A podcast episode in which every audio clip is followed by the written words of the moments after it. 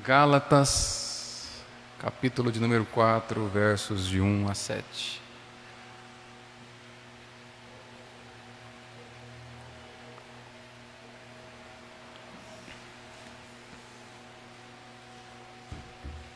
Exaltamos a Deus porque somos filhos de Deus. Gálatas, capítulo 4, vamos ver dos versos de 1 a 7 nessa noite. Estamos juntos?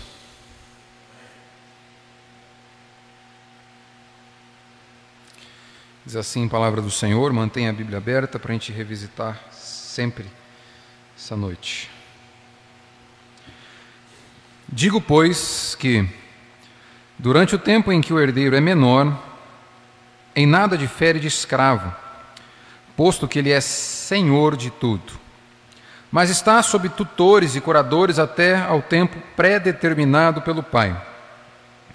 Assim também nós, quando éramos menores, estávamos servilmente sujeitos aos rudimentos do mundo, vindo, porém, à plenitude do tempo, Deus enviou o seu Filho nascido de mulher, nascido sob a lei, para resgatar os que estão sob a lei, a fim de que recebêssemos a adoção de filhos.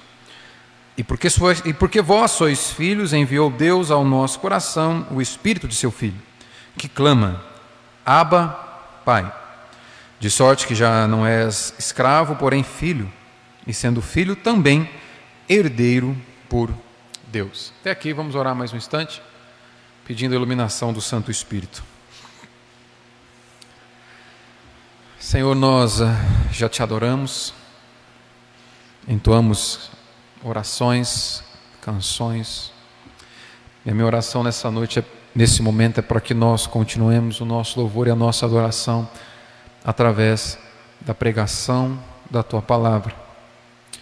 Ilumina o texto que foi lido que o nosso coração, ó Deus, esteja cativo à tua palavra, que haja fidelidade ao texto e que teu Santo Espírito que habita em nós e clama Abba Pai, aplique em nossos corações, aplique na nossa vida, ó Deus, o significado desse texto.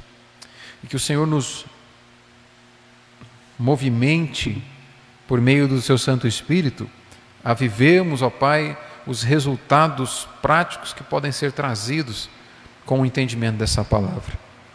Eu oro assim, confiante no teu santo nome, em nome de Jesus. Amém. Amém. Louvado seja Deus. Nesse tempo, nesse, nessa passagem aqui, o apóstolo Paulo ele inicia com umas palavras que nos fazem imediatamente a gente pensar no que ele disse antes. Ele termina o capítulo 3, nós gastamos alguns domingos aí no capítulo 3, e o início do capítulo 4 é com palavras que nos fazem colocar os olhos mais uma vez no final do capítulo 3. Ele inicia dizendo assim: Digo, pois. Ou seja, o início dessa passagem aqui é uma conclusão daquilo que ele vem dizendo no capítulo 3. E ele vem, nós já vimos isso nas exposições anteriores, Paulo vem tratando no capítulo 3 da superioridade da promessa de Deus, que está presente no Evangelho, comparado à lei de Deus. Então, os judaizantes, os religiosos, os legalistas ali daqueles dias queriam fazer com que os gálatas, homens e mulheres que nasceram de novo, que creem em Jesus Cristo para viver para Deus, dessem um passo atrás na sua vida com Deus e voltassem a viver confiando mais na prática das obras do que no amor de Deus, demonstrado em Jesus Cristo. E Paulo vem mostrando para eles que se eles caíssem nessa tentação, eles estariam retrocedendo e não avançando no relacionamento com Deus. Porque Deus já os fez herdeiros da promessa de Abraão, da aliança que Deus faz com Abraão, não através das leis, mas através de Cristo.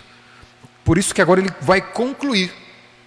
Por isso que ele inicia então o capítulo 4 dizendo: Digo, Pois, no verso 29, olha só aí, corre os seus olhos para o capítulo 3, verso 29, o último versículo do capítulo anterior, Paulo vai dizer o seguinte: E se sois de Cristo, também sois descendentes de Abraão e herdeiros segundo a promessa. Somos herdeiros por causa de Cristo. Não somos herdeiros por causa da observação da lei. Então é isso que Paulo vai mais uma vez aqui cravar sua estaca do evangelho para demonstrar que nós somos herdeiros de Deus, não por algo que nós fazemos para Deus, mas nós somos herdeiros de Deus por algo que Deus fez por nós. Então, em Cristo, nós já somos herdeiros, nós não precisamos ir para Israel, nós não precisamos nos tornar judeus como aqueles homens estavam ensinando, nós não precisamos observar a lei de Moisés para assim sermos feitos filhos de Deus. Nós precisamos de Cristo.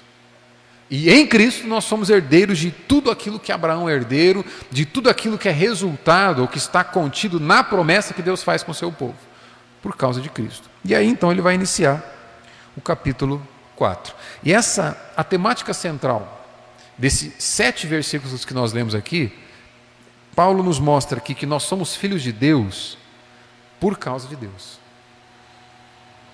Você é filho de Deus não por alguma coisa que você fez. Você é filho de Deus por algo que Deus fez. Então é isso que Paulo vai resgatar aqui. Nós somos filhos de Deus por causa, e tão somente por causa de Deus. E é sobre esse tema que eu quero pensar meditar com os irmãos aqui nessa noite. E dividir esses sete versículos em três partes para ficar didático. E a primeira parte, que vai dos versos de 1 a 3, Paulo vai nos mostrar aqui a nossa condição, ou a condição dos homens antes do Filho de Deus.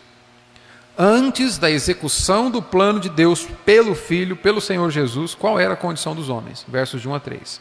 A segunda parte, nos versos 4 e 5, Paulo vai nos mostrar o que foi que Cristo fez, a obra do Filho. E na terceira parte, versos 6 e 7, Paulo vai nos mostrar a obra do Espírito do Filho. Então nós temos essa divisão clara aqui. Primeiro, a condição antes do Filho, a obra do Filho e a obra do Espírito do Filho. É esses três pontos que eu quero ver com os irmãos nessa noite. E já te chamo a atenção então para você olhar para o texto mais uma vez e a gente meditar nesse primeiro ponto. Primeiro ponto aqui então: qual é a condição dos homens antes da obra do Filho de Deus? E toda a raça humana. Verso 1 novamente, olha só. Paulo diz assim: Digo, pois, que durante o tempo em que o herdeiro é menor, nada em nada difere do escravo, posto que ele é senhor de tudo. Mas está sob tutores e curadores até o tempo predeterminado pelo Pai. Assim também nós, quando éramos menores, estávamos servilmente, servilmente sujeitos aos rudimentos do mundo. Olha só, a, o tema desse capítulo 4 aqui, ou do início dessa passagem do capítulo 4, nos mostra, nos faz pensar, e é isso que Paulo quer que nós pensemos, que o que, faz, o que nos faz diferentes do resto do mundo, o que faz o crente diferente do incrédulo, não é outra coisa senão a aliança de Deus. A ênfase aqui, não, não é aquilo que os, que os religiosos estão ensinando. Você não está em aliança com Deus porque você está se esforçando para fazer algo para Deus, para cumprir com as obras da lei. Não, você está em aliança com Deus, você é de Deus, você é redimido por Deus por causa daquilo que Deus fez contigo. Então é a aliança de Deus que nos, nos difere, nos faz diferente do resto do mundo. Esse é um ponto central aqui. O que diferencia você do incrédulo, o crente daquele que não crê, não é algo que o crente fez, mas é a aliança de Deus, é algo que Deus fez. Existe um tempo em que existe uma condição, existe uma realidade em que não existe diferença entre os homens. São todos iguais. Existe uma condição, um tempo em que toda humanidade tem uma mesma característica. Todos os homens são caídos. Em Adão, a humanidade herda essa condição, essa realidade de homens caídos. Então, existe um tempo em que todos são iguais. Que tempo é esse? O tempo que antecede a aplicação da graça de Deus na vida do indivíduo. Em outras palavras, Paulo vai mostrar para nós aqui que se não fosse a graça de Deus, não há nada que diferencie você do incrédulo. Se não fosse esse favor de Deus que nós não merecemos, seríamos iguais. Toda a humanidade herdeira de Adão, caída em pecado e não há diferença nenhuma. Esse tempo em que não há diferença entre os homens é o tempo que antecede essa aplicação da graça de Deus no coração daquele que crê. Sem essa obra, todos são idênticos. Todos os que pertencem à família de Deus, todos os filhos de Deus, são filhos de Deus por causa da determinação de Deus. Esse é o ponto aqui. A ideia central para a gente pensar é o que, que te fez, por que, que você é diferente do incrédulo? Por que, que dizer que todo mundo é filho de Deus é errado? Primeiro, porque a Bíblia diz que não, não é assim que funciona. Segundo, a Bíblia diz que é somente aqueles que se apegam a Cristo pela fé que são filhos de Deus. Pergunto para você e vou responder com o texto de Paulo aqui. Por quê? Você que se apega a Cristo Jesus é filho de Deus e aqueles que rejeitam Cristo não são. Por que você é e outros não? O que, que te diferencia? O que te diferencia é algo que Deus fez por você. Paulo vai dizer em Efésios capítulo 1, versos de 3 a 5, eu vou ler, nós já vimos esse texto algumas vezes. Efésios capítulo 1, dos versos 3 a 5, olha só o que Paulo diz. Bendito o Deus e Pai de nosso Senhor Jesus Cristo, que nos tem abençoado com toda sorte de bênção espiritual. Ele enfatiza, são bênçãos espirituais, ou seja, é tudo aquilo que nós precisamos para estar nessa aliança espiritual de Deus. É tudo aquilo que nós precisamos para viver para Deus. Deus nos deu isso. Lá em Efésios, capítulo 1, dos versos 3 em diante, Paulo vai estar louvando a Deus por algo que Deus fez em favor da, sua igreja. É isso que ele trata ali. A origem da igreja está em Deus e Paulo louva a Deus por aquilo que Deus fez. O que, que Deus fez? Abençoou. Com bênção espiritual, ou seja, Deus abençoou com uma aliança. Deus abençoou o seu povo com algo que, os, que eles não seriam capazes de criar. Deus nos abençoou com tudo aquilo que nós precisamos para sermos dele para sempre. Bênção espiritual. E Paulo vai continuar dizendo: nas regiões celestiais em Cristo. No verso 4 ele diz lá: assim como nos escolheu. Você cantou isso aqui. Você cantou que ele te escolheu. E se você cantou, agora eu vou te explicar por quê. Ele nos escolheu em Cristo antes da fundação do mundo, para sermos santos e irrepreensíveis perante Ele, e em amor nos predestinou para Ele, para a adoção de filhos. Olha só, Paulo está dizendo: por que, que você é filho e outro não? A resposta de Paulo é: porque Deus quis. Você não conquistou a posição de filho você recebeu a posição de filho. E Paulo diz que é determinação de Deus, antes mesmo da criação do mundo, os seus filhos. A família de Deus tem origem em Deus, no coração de Deus, no decreto de Deus, antes mesmo do mundo ser criado. Por isso que ele diz: nos predestinou para Ele, para a adoção de filho, Ele nos predestinou para sermos filhos, desde antes da fundação do mundo por meio de Jesus Cristo. E ele finaliza essa porção no verso 5 dizendo: segundo o beneplácito de Sua vontade. O que diferencia você, o que nos diferencia como povo de Deus daqueles que não estão em aliança com Deus, não é outra coisa senão o próprio Deus, a aliança, a vontade de Deus. É isso que Paulo diz. Por causa da vontade de Deus, vocês são famílias de Deus. Irmãos, isso aqui já é motivo para louvar e adorar a Deus. Nada, nada que você experimentar na terra se compara a essa notícia. A notícia de que você é família de Deus, antes mesmo que você pudesse fazer algo parecido com aqueles que são família de Deus fazem. Vamos pensar o seguinte: como que um, um filho de Deus se comporta? Ah, o filho de Deus se comporta buscando Deus, vivendo para Deus, é, buscando conhecer Deus, buscando fazer as coisas que Deus manda. Pois é, antes mesmo de você fazer todas essas coisas, a Bíblia diz que você foi chamado para ser filho de Deus, ou que você foi determinado como filho de Deus. A família de Deus tem origem na eternidade. Mas vamos continuar. E isso vai ao contrário daquilo que os judeus ensinavam para os gálatas, ou estavam tentando ensinar para os gálatas lá, que os judeus eles se consideravam automaticamente filhos de Deus pelo fato de serem da descendência física de Abraão e por terem a lei de Moisés. O que Paulo vai mostrar aqui é que essa nunca foi.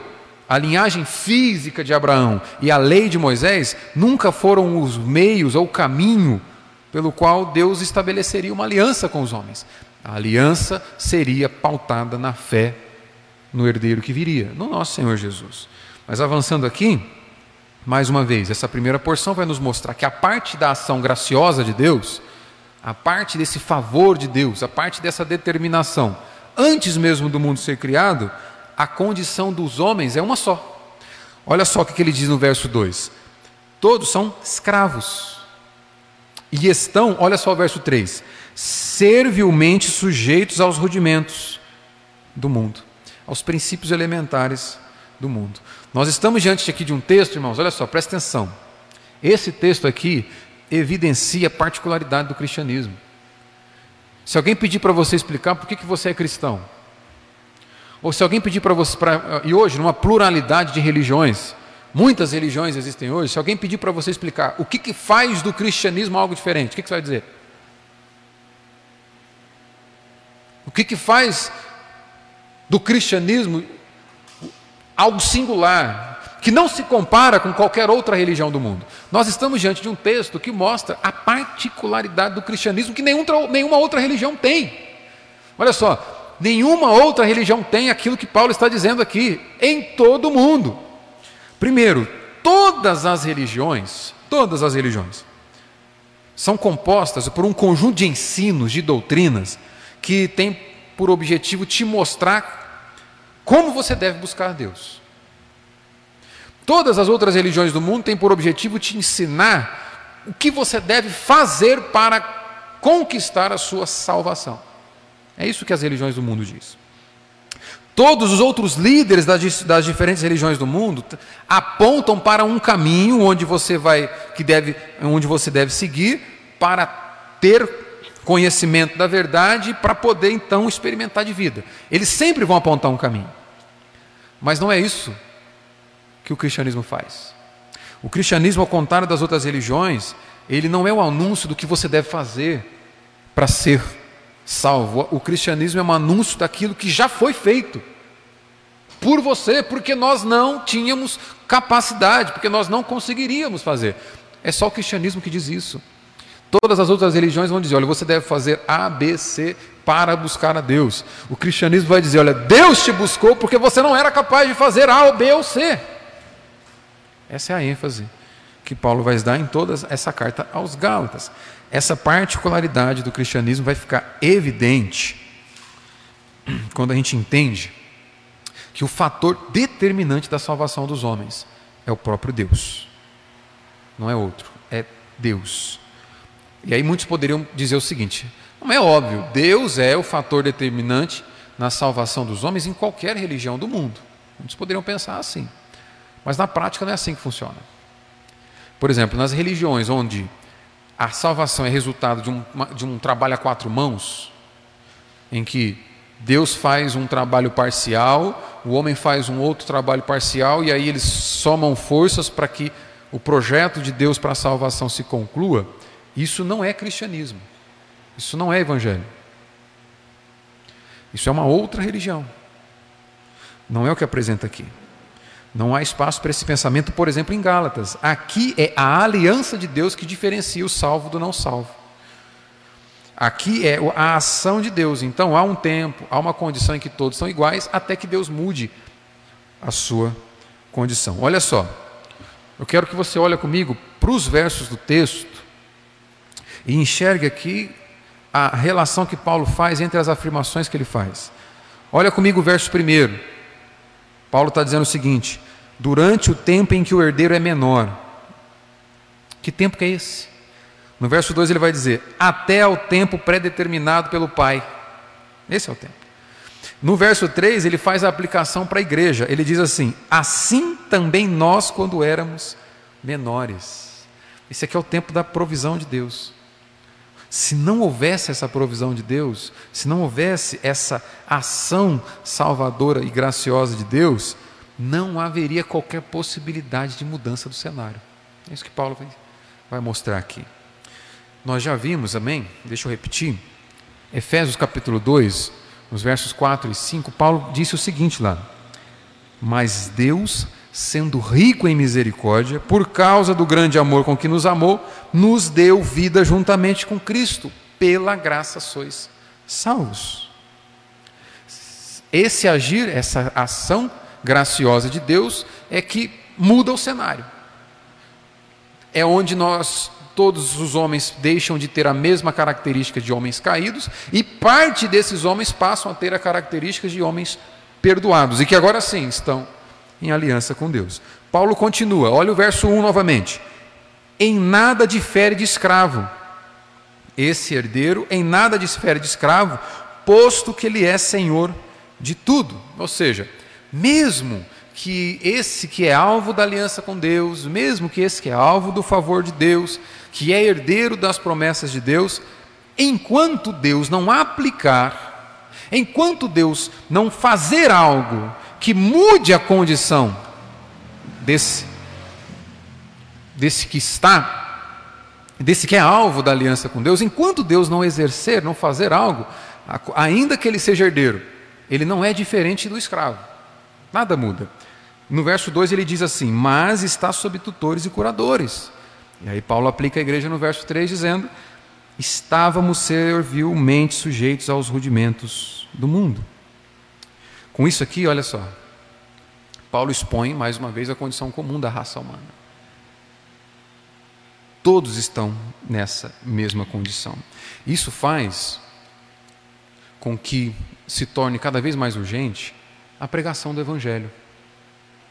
Por quê?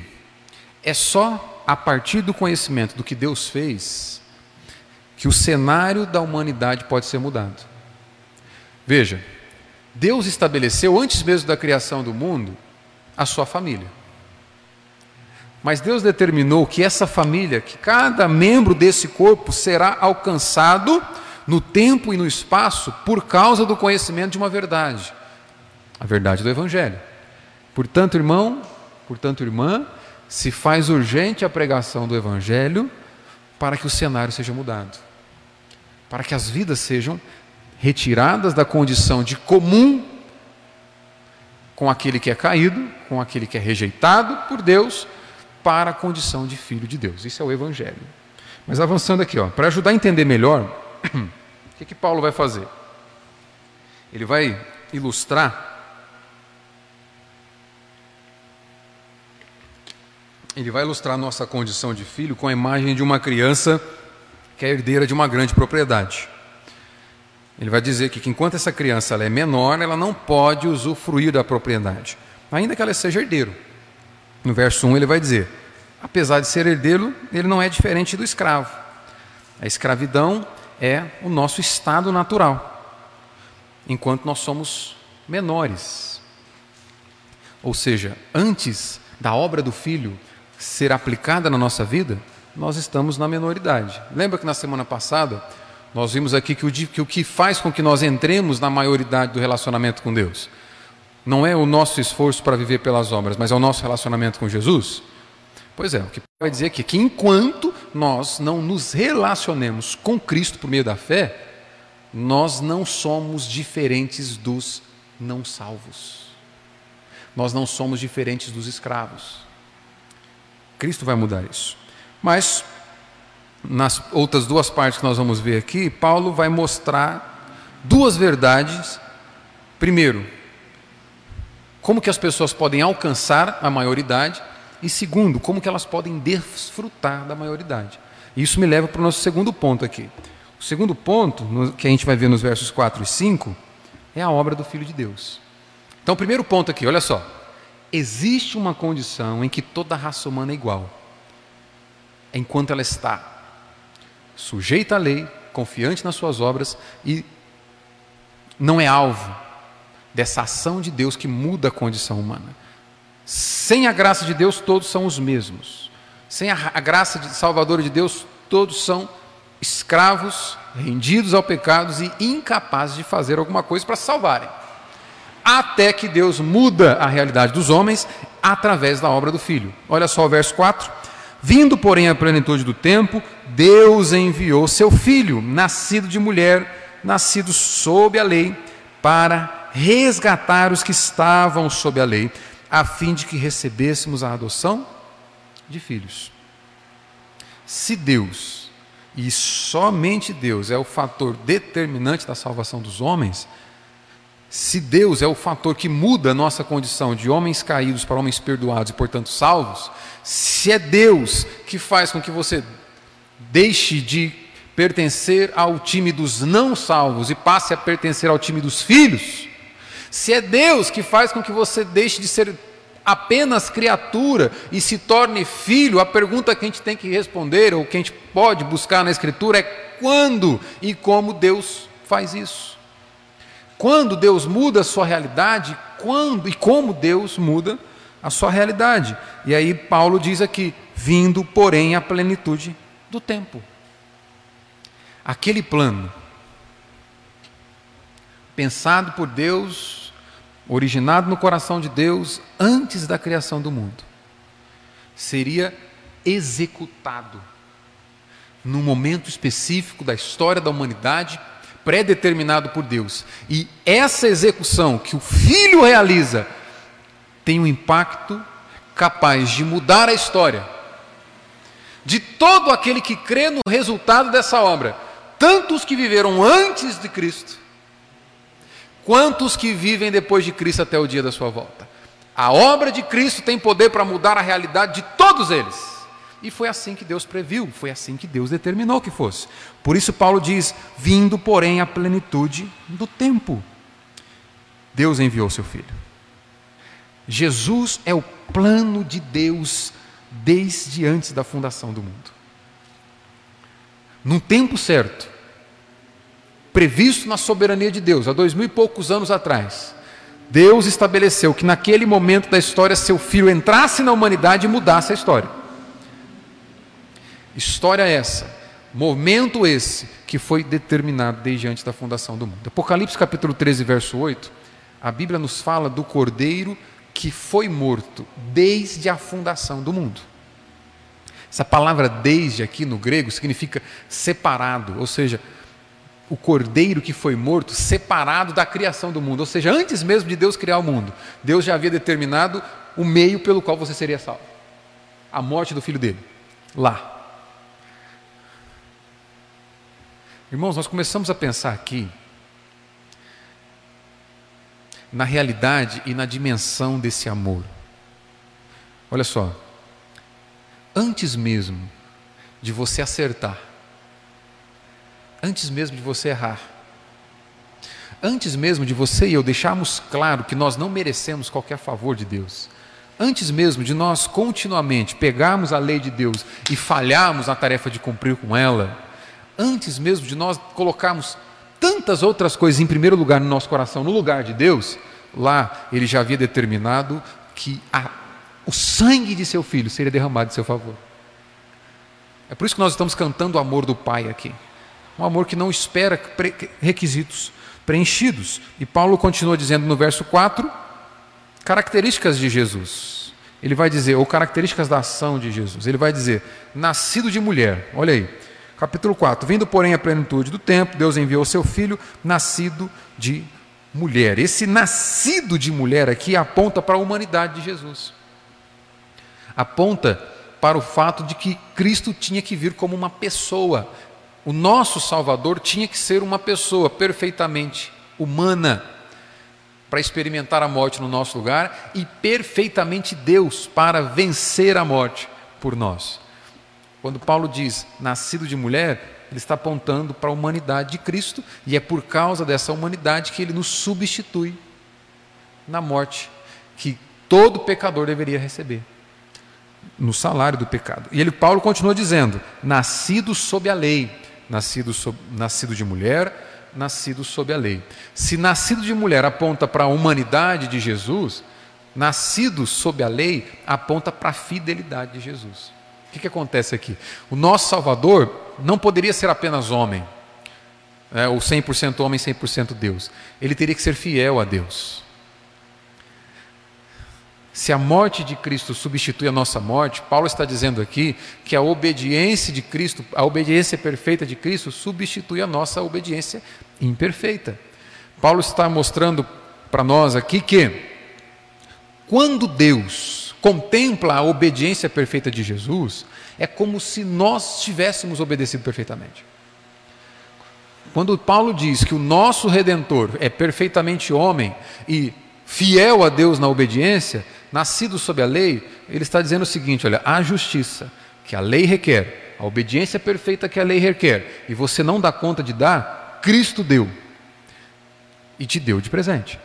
Cristo obedeceu, te deu de presente. E ele continua o verso 5 dizendo: Para resgatar os que estavam sob a lei, a fim de que recebêssemos a adoção de filhos.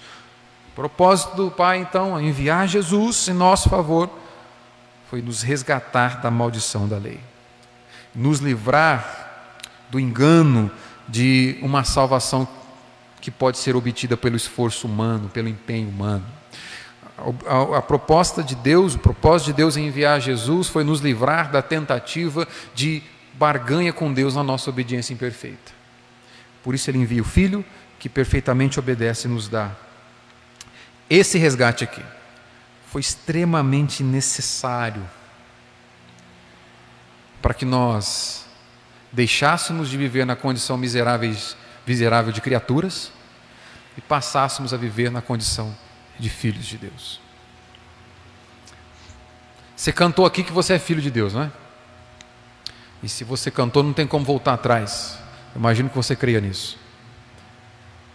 O texto de Paulo aqui fundamenta para nós que você e eu só fomos feitos filhos de Deus, e é por isso que o tema central dessa, dessa mensagem é que somos filhos de Deus, mas por causa de Deus, porque Deus te quis como filho. Deus te quis como filho antes que você fosse capaz de preencher qualquer requisitos para isso. Ele te quis como filho. E para elevar, ou para levar esse plano a cabo, ele providencia os meios. A morte substitutiva, que pagaria a sua ofensa, pagaria o preço da sua ofensa, que ofereceria para Deus uma obediência perfeita do nosso Senhor Jesus. Então, esse texto de Paulo nos mostra que Deus é o fator determinante na mudança do nosso status de relacionamento com Deus, de criaturas para filhos de Deus. Isso está presente em toda a Escritura. Deixa que eu leio em João, capítulo 1, dos versos 11 a 13, um texto que você conhece. João vai dizer assim: Veio para o que era seu e os seus não o receberam. Está falando de Jesus, vindo para os judeus e sendo rejeitados por esses homens. Mas a todos quantos o receberam, deu-lhes o poder de serem feitos filhos de Deus, a saber, aos que creem no seu nome, os quais não nasceram do sangue, nem da vontade da carne, nem da vontade do homem, mas de Deus. Se você é filho de Deus, é porque Deus te quis, antes que você o quisesse. Nós somos filhos de Deus, porque Deus assim nos quis. Olha só, o pastor Tim Keller, no livro dele, Gálatas, para você, comentando isso, ele vai dizer o seguinte: eu, eu vou ler, anotei aqui, gostaria de ler para que você é, prestasse, prestasse atenção. Olha só, ele diz assim: Paulo quer demonstrar aos Gálatas e a nós que Cristo não apenas afasta a maldição que nós merecíamos, como também nos dá a bênção que ele mereceu. A honra e a recompensa divina são certas e garantidas quanto o nosso perdão. A salvação de Jesus não é apenas como receber perdão e libertação do corredor da morte e da prisão. Nesse caso, estaríamos livres, mas por nossa conta e risco, abandonados para trilhar nosso próprio caminho no mundo. De volta aos nossos próprios esforços, se quiséssemos fazer alguma coisa da vida ele continua dizendo o seguinte: acontece que no Evangelho descobrimos que Jesus nos tirou do corredor da morte e pendurou em nosso pescoço uma medalha de honra ao mérito. Nós somos recebidos e acolhidos por Deus como se tivéssemos realizado uma obra extraordinária. O que, que o Keller quer dizer aqui? Ele está dizendo o seguinte: o fato, o que Cristo faz não é apenas apagar os pecados antigos e dizer para você o seguinte: olha, agora está por tua conta e risco. Não! O que Cristo faz é, além de apagar os pecados antigos, é derramar sangue suficiente para cobrir todos os pecados. E dizer que ele viveu sob a lei em nosso favor é dizer que diante de Deus ele apresentou algo, apresentou algo que quando Deus olha, Deus recebe como se fosse seu.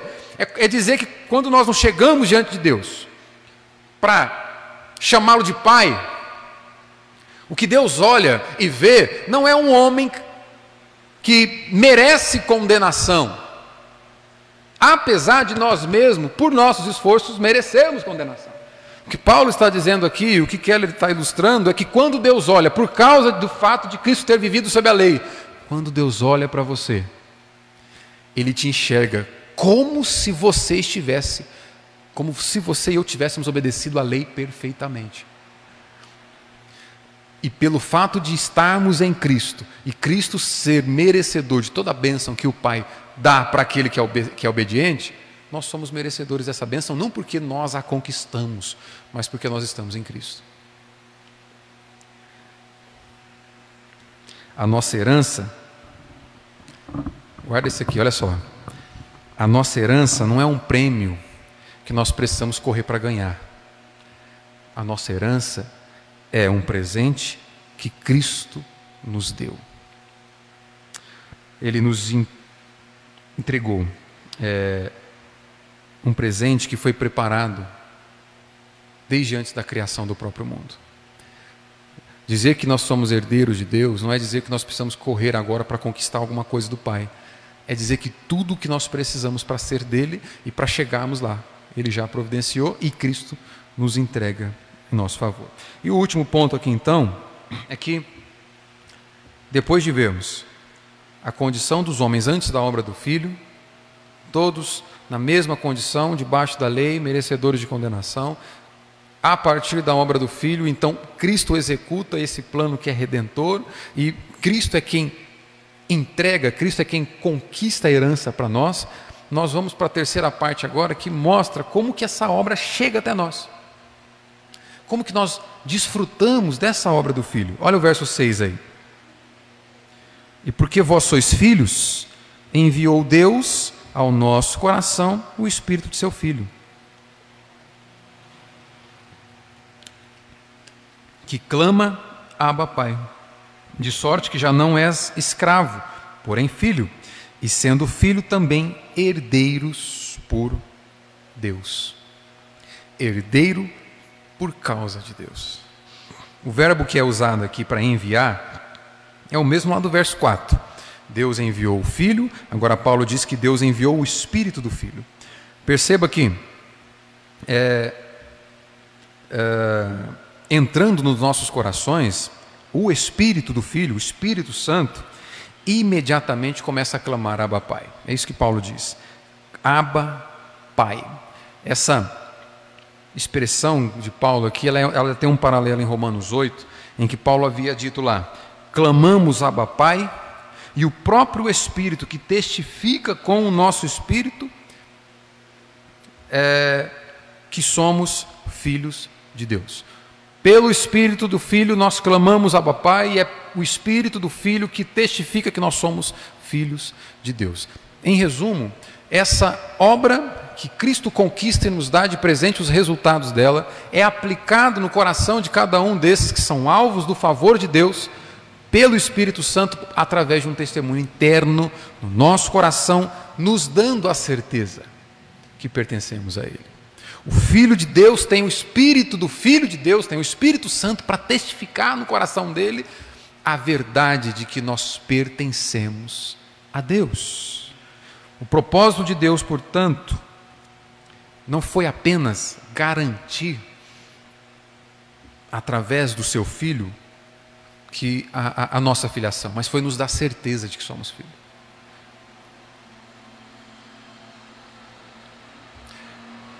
Irmãos, ouça, ouça isso aqui. O propósito do Filho de Deus, o propósito de Deus, não foi apenas te dar uma informação de que você é alguém privilegiado. Porque você pode saber, mas não usufruir isso. E na verdade, a O motivo de muitas vezes nós vivemos angustiados. Alguém aqui já experimentou angústia na vida? Não? Só nós dois? Não, tem mais um ali. E muitas vezes, talvez, o motivo de nós experimentarmos tanta angústia, tanta infelicidade, tanta insatisfação, é porque nós temos o discernimento de que somos filhos de Deus, mas nós não provamos isso com o nosso coração. Porque existe uma diferença muito grande entre você discernir intelectualmente aquilo que a Bíblia ensina e você provar aquilo que ela diz. É por isso que nós precisamos do, do, testemunho do Espírito Santo. E é por isso que Paulo está dizendo aqui que Deus enviou o Espírito Santo. Porque você pode muito bem acreditar em tudo isso que eu passei falando aqui mais de 30 minutos. Você pode dizer verdade, a Bíblia diz isso aí, eu acredito. É, ah, pois é, a Bíblia diz que eu sou filho de Deus, olha só. E eu sou diferente do incrédulo porque eu sou filho de Deus, ele é criatura. Aleluia, é verdade, isso eu leio, conheço todos os textos que me dizem que sou filho de Deus. O grande problema é que a distância entre saber e provar é quase um metro.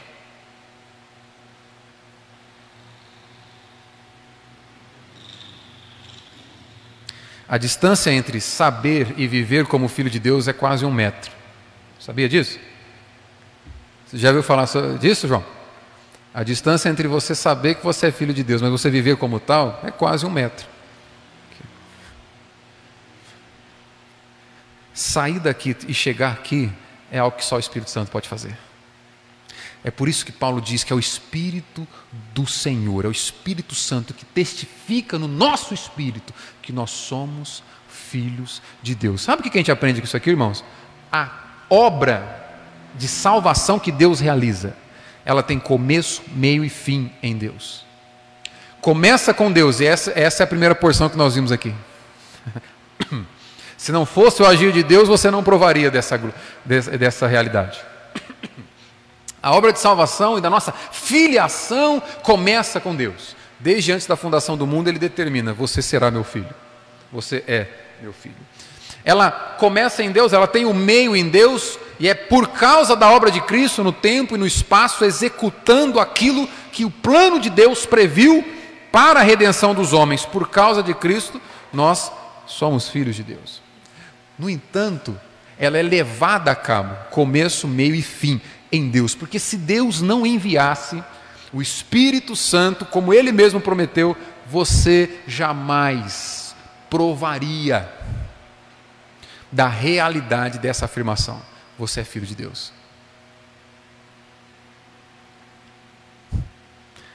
É por isso que você precisa orar. é, por isso, é por isso que eu preciso orar. Porque é na oração que nós provamos do testemunho interno do Espírito Santo. Irmãos, é por isso que você precisa, olha só, deixa eu dar uma dica para você. Eu não sei o quanto você apreendeu daquilo que foi dito aqui até agora. Não sei. Eu imagino que se você pegou bem uns 10%. Olha lá. Mas sabe o que vai fazer diferença na minha na sua vida? É nós pegarmos aquilo que nós ouvimos aqui e depois, na hora que a gente estiver almoçando lá em casa, a gente começar a sentar e digerir não só a comida, mas aquilo que nós ouvimos na pregação de domingo à noite. É você sentar com a sua família ali e começar a pensar nas implicações práticas disso que eu acabei de falar aqui. Sua salvação começa com o Pai te, te escolhendo antes da fundação do mundo. Tua salvação passa pela obra do Redentor de Cristo na cruz, pagando o preço da minha e da sua ofensa tua salvação passa pela vida de Cristo, construindo uma obediência que você não seria capaz de construir. E a tua salvação passa pelo testemunho interno do Espírito Santo que te lembra quem você é. Você não é apenas pai, você não é apenas profissional, você não é apenas mãe, você não é apenas filho, você não é apenas irmão, você é filho de Deus.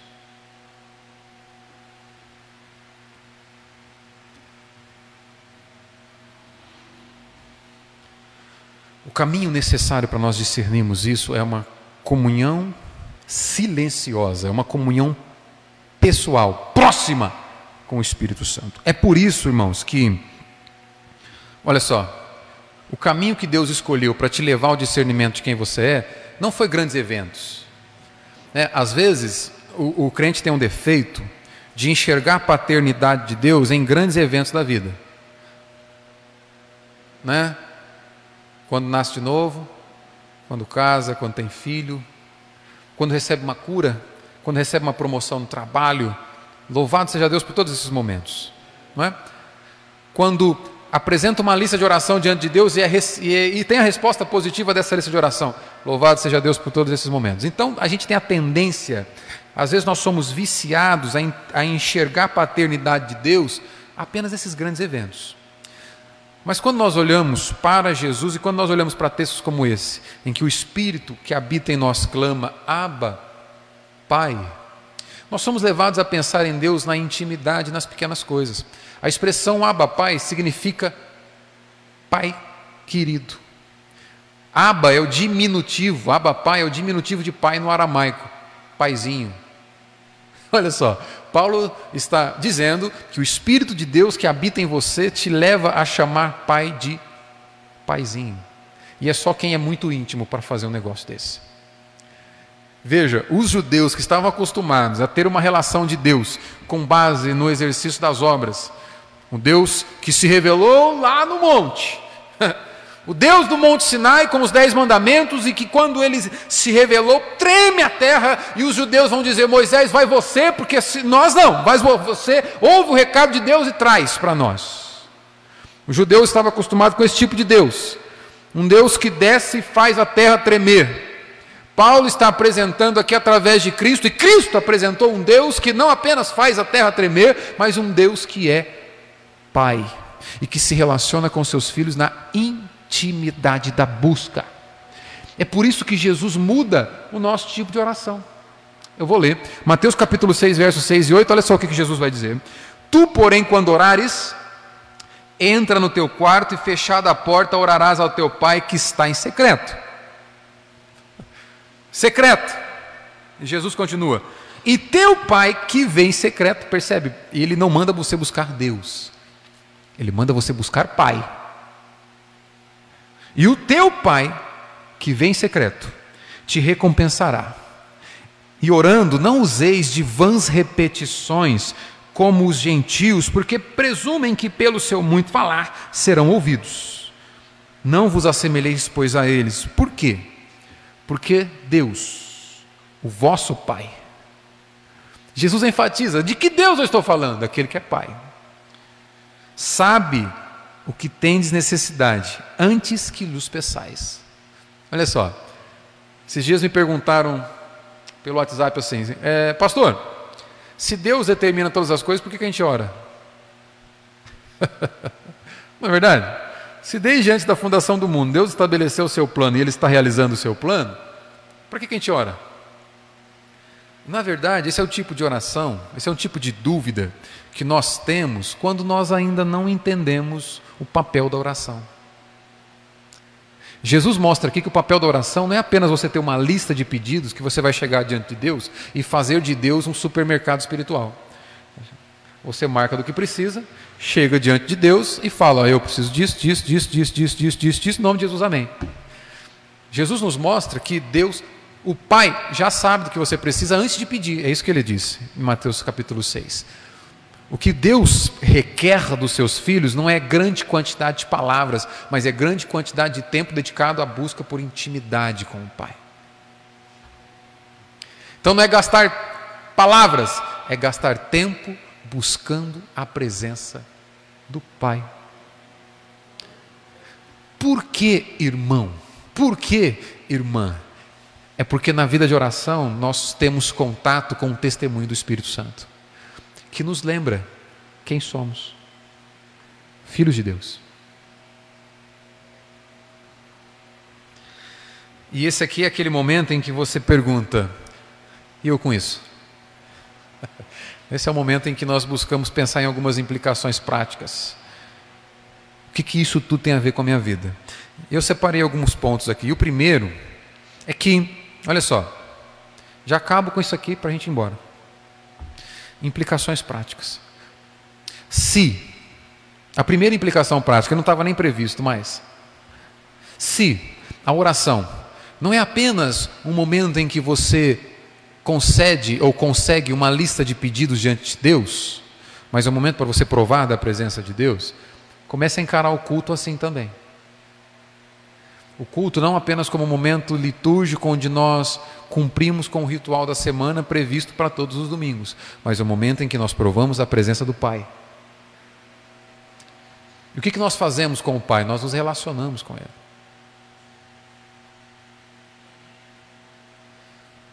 É para isso que serve esse momento. Então, primeira implicação aqui: cada detalhe da nossa vida precisa ser vivido da perspectiva do Pai. O que, é isso? Deus, sendo onisciente, Ele contempla cada segundo da sua existência. Deus contempla. E saber que Deus contempla cada segundo da sua existência deve me fazer pensar, deve te fazer pensar e nos fazer viver cada segundo da existência com essa consciência de que Deus está contemplando esse instante. Por causa desse testemunho interno do Espírito Santo que habita em nós. Deixa eu compartilhar uma experiência com vocês aqui. Em casa nós temos o hábito de ler, né? o excelente hábito de ler. Isso é muito bom, eu te incentivo você a produzir isso com a sua família também, o hábito de ler. E agora nós estamos lendo um livro em família. Além de cada um ler o seu livro, a gente separa um livro para ler junto em voz alta. Então, separamos ali 20 minutos do dia, não precisa ficar o dia inteiro, fica tranquilo, não vai tomar toda a tua agenda. 20 minutos do dia para você ler algo em voz alta com seus filhos, o seu cônjuge em casa. Então a gente separa 20 minutos e a gente está é, tá lendo agora um, um, um, livro muito interessante, Liturgia do Ordinário, da Tish Weihen, é o nome da, dessa autora. E por que, que a gente separou isso? É um, é um livro que nos põe em contato com a rotina maçante do dia e nos faz entender que aquilo também deve ser vivido para a glória de Deus. Em certo momento do livro, a autora diz o seguinte: a nova vida em que somos batizados é vivida em dias, horas e minutos. Deus está nos formando como pessoas. E o lugar dessa formação são os pequenos momentos do hoje. Esse é o dia que o Senhor fez. E Deus está te moldando como pessoas no momento do hoje. Isso nos tem feito pensar, nos feito refletir, que o nosso Deus, o nosso Pai, ele não se mostra para nós apenas em grandes eventos do dia a dia, em eventos extraordinários, em grandes coisas aí de outro mundo, mas na maçante, na rotina maçante do dia a dia mesmo.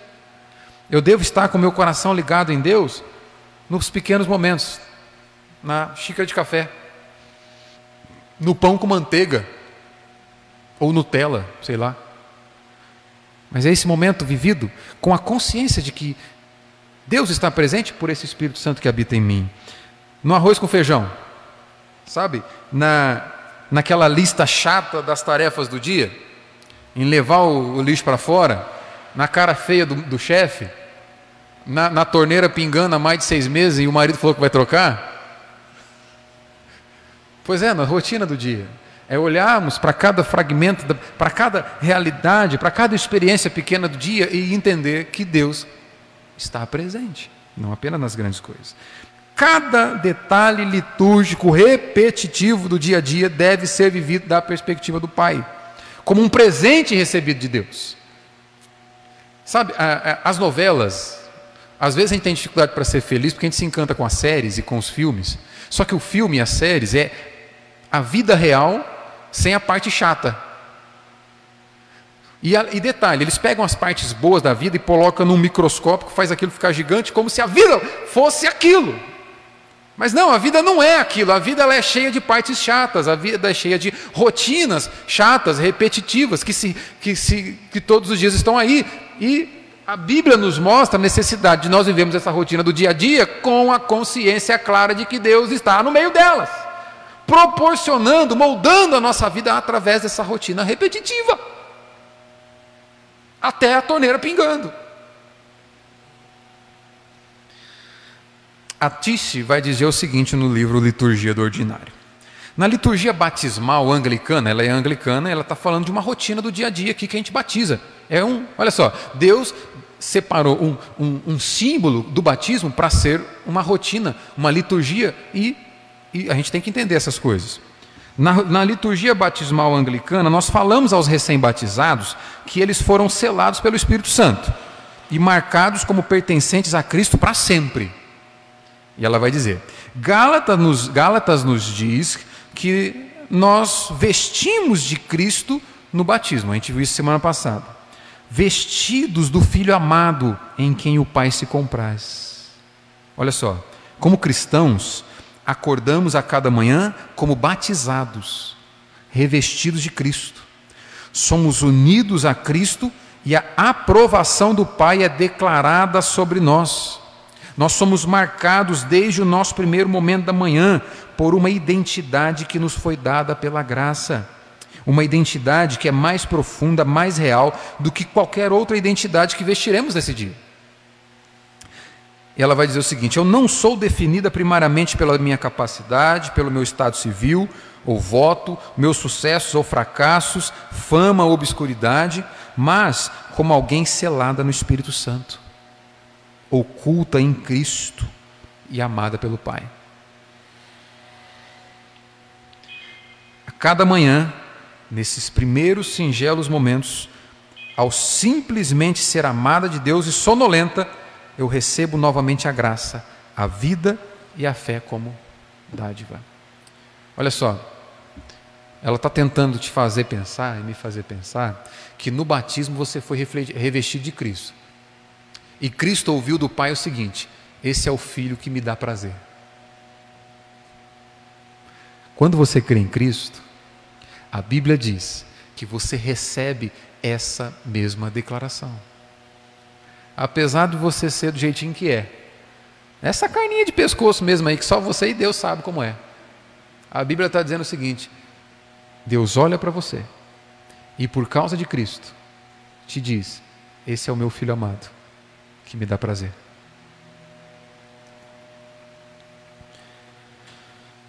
Eu vou encerrar por aqui, porque eu sei que quando o sermão se estende, a tendência, da, estatisticamente, a igreja ama menos o pastor que prega muito tempo. Então eu quero evitar isso comigo. É, eu quero te encorajar, irmãos, a você examinar o motivo das suas angústias.